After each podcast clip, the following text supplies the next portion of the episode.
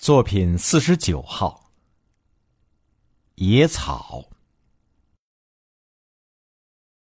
有这样一个故事：有人问，世界上什么东西的气力最大？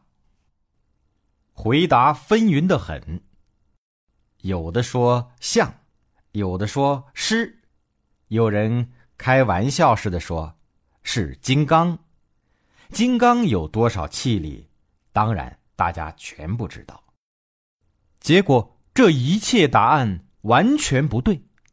世界上气力最大的是植物的种子，一粒种子所可以显现出来的力，简直是超越一切。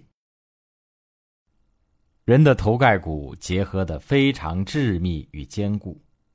生理学家和解剖学者用尽了一切的方法，要把它完整的分出来，都没有这种力气。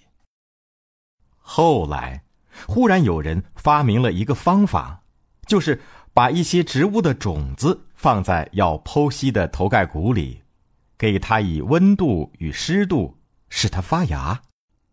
一发芽，这些种子便以可怕的力量。将一切机械力所不能分开的骨骼完整的分开了，植物种子的力量之大，如此如此。这也许特殊了一点儿，常人不容易理解。那么，你看见过笋的成长吗？你看见过被压在瓦砾和石块下面的一棵小草的生长吗？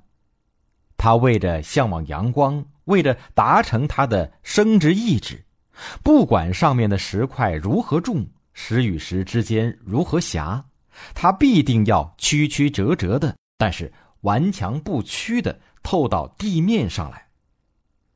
它的根往土壤钻，它的牙往地面挺，这是一种不可抗拒的力，阻止它的石块，结果也被它掀翻。一粒种子的力量之大，如此如此。没有一个人将小草叫做大力士，但是它的力量之大，的确是世界无比。这种力是一般人看不见的生命力，只要生命存在，这种力就要显现。